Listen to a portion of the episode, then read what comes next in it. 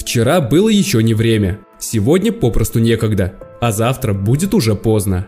И так постоянно. Мы всегда ждем какого-то самого лучшего момента. То слишком рано, то нет времени, знаний, ресурсов, возможностей. И вот уже слишком поздно. Похожие проблемы встречаются практически у каждого второго человека, и даже у самых известных людей были с этим некоторые трудности. Каждый из них справлялся по-разному. Например, французский писатель Виктор Гюго однажды подстриг пол своей головы и бороды, чтобы исключить любое желание выйти на улицу, для того, чтобы написать роман в оговоренные сроки. А немецкий композитор Людвиг ван Бетховен для стимулирования активности окунал голову в холодную воду. Но в наше время, благодаря последним достижениям в нейропсихологии, не обязательно прибегать к таким радикальным методам. Достаточно всего лишь знать некоторые простые вещи, которые помогут вам легко начать выполнять любое дело.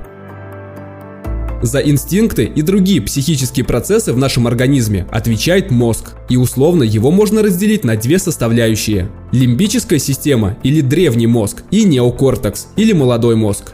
За все инстинкты отвечает древний мозг, а за сознательную деятельность – молодой мозг. То есть, когда вы, например, хотите съесть печенье, встретиться с партнером или на пару часов зависнуть в соцсетях, за все это отвечает древний мозг. Но вот когда вам нужно сделать какой-то важный проект, активизируется молодой мозг.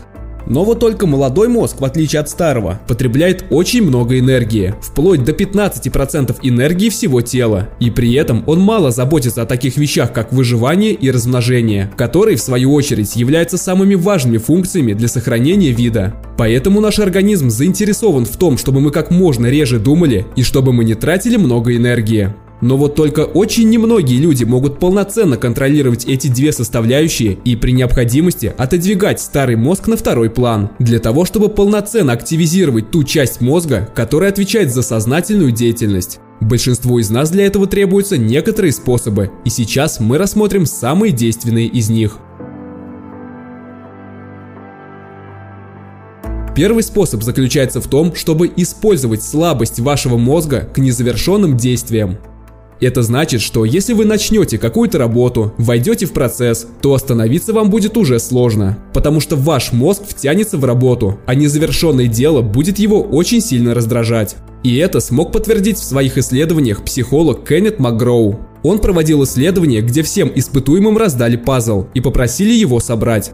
Когда работа была практически завершена, испытуемым предложили закончить ее. Смысла продолжать работу не было, так как пазл был практически собран. Но вот только 90% участников отказались заканчивать работу, пока пазл не будет собран полностью.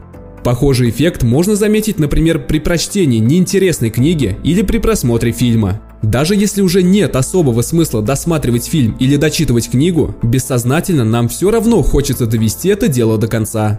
Поэтому, чтобы использовать данный метод, вам необходимо только лишь сдвинуться с мертвой точки и начать процесс, после чего эффект незавершенного действия будет постоянно подталкивать вас к работе. Второй способ заключается в том, чтобы максимально упростить первый шаг. Зачастую нам сложно приступить к работе только потому, что нас начинают посещать навязчивые мысли о том, какая сложная может быть эта работа и как много сил и времени мы на нее потратим. Мы еще даже не принялись за работу, а наш мозг уже начинает рисовать самые страшные последствия. И из-за этого мы стараемся как можно дальше отодвинуть этот страшный момент. И для того, чтобы избежать этого, вам просто нужно разбить большую работу на небольшие задачи. Например, если вам нужно написать огромную дипломную работу, не нужно делать ее всю сразу. Для начала запланируйте сделать титульный лист, потом оформить содержание, после чего написать введение. Благодаря таким маленьким пошаговым действиям вы сможете без каких-либо проблем выполнить даже самую сложную работу. Третий способ заключается в том, чтобы наработать новые нейронные связи. Наш мозг не любит делать что-то новое, потому что, по его мнению, это может быть довольно опасно. Новая деятельность, которой вы хотите начать заниматься, отличается от вашей привычной деятельности меньшим количеством нейронных связей в мозге. И чтобы приобрести эти новые нейронные связи, нужно постоянно практиковаться. И для этого на помощь может прийти визуализация. Потому что вашему мозгу не важно, делаете ли вы это в реальности или просто представляете процесс работы у себя в голове. И в первом, и во втором случае будут построены новые нейронные пути. И это смог доказать психолог Алан Ричардсон, который провел эксперимент с баскетболистами. Он смог доказать, что только лишь визуализируя свои тренировки с бросками мяча в корзину, игроки смогли улучшить свои результаты, которые были лишь немного хуже по сравнению с результатами тех игроков, которые все это время тренировались в зале.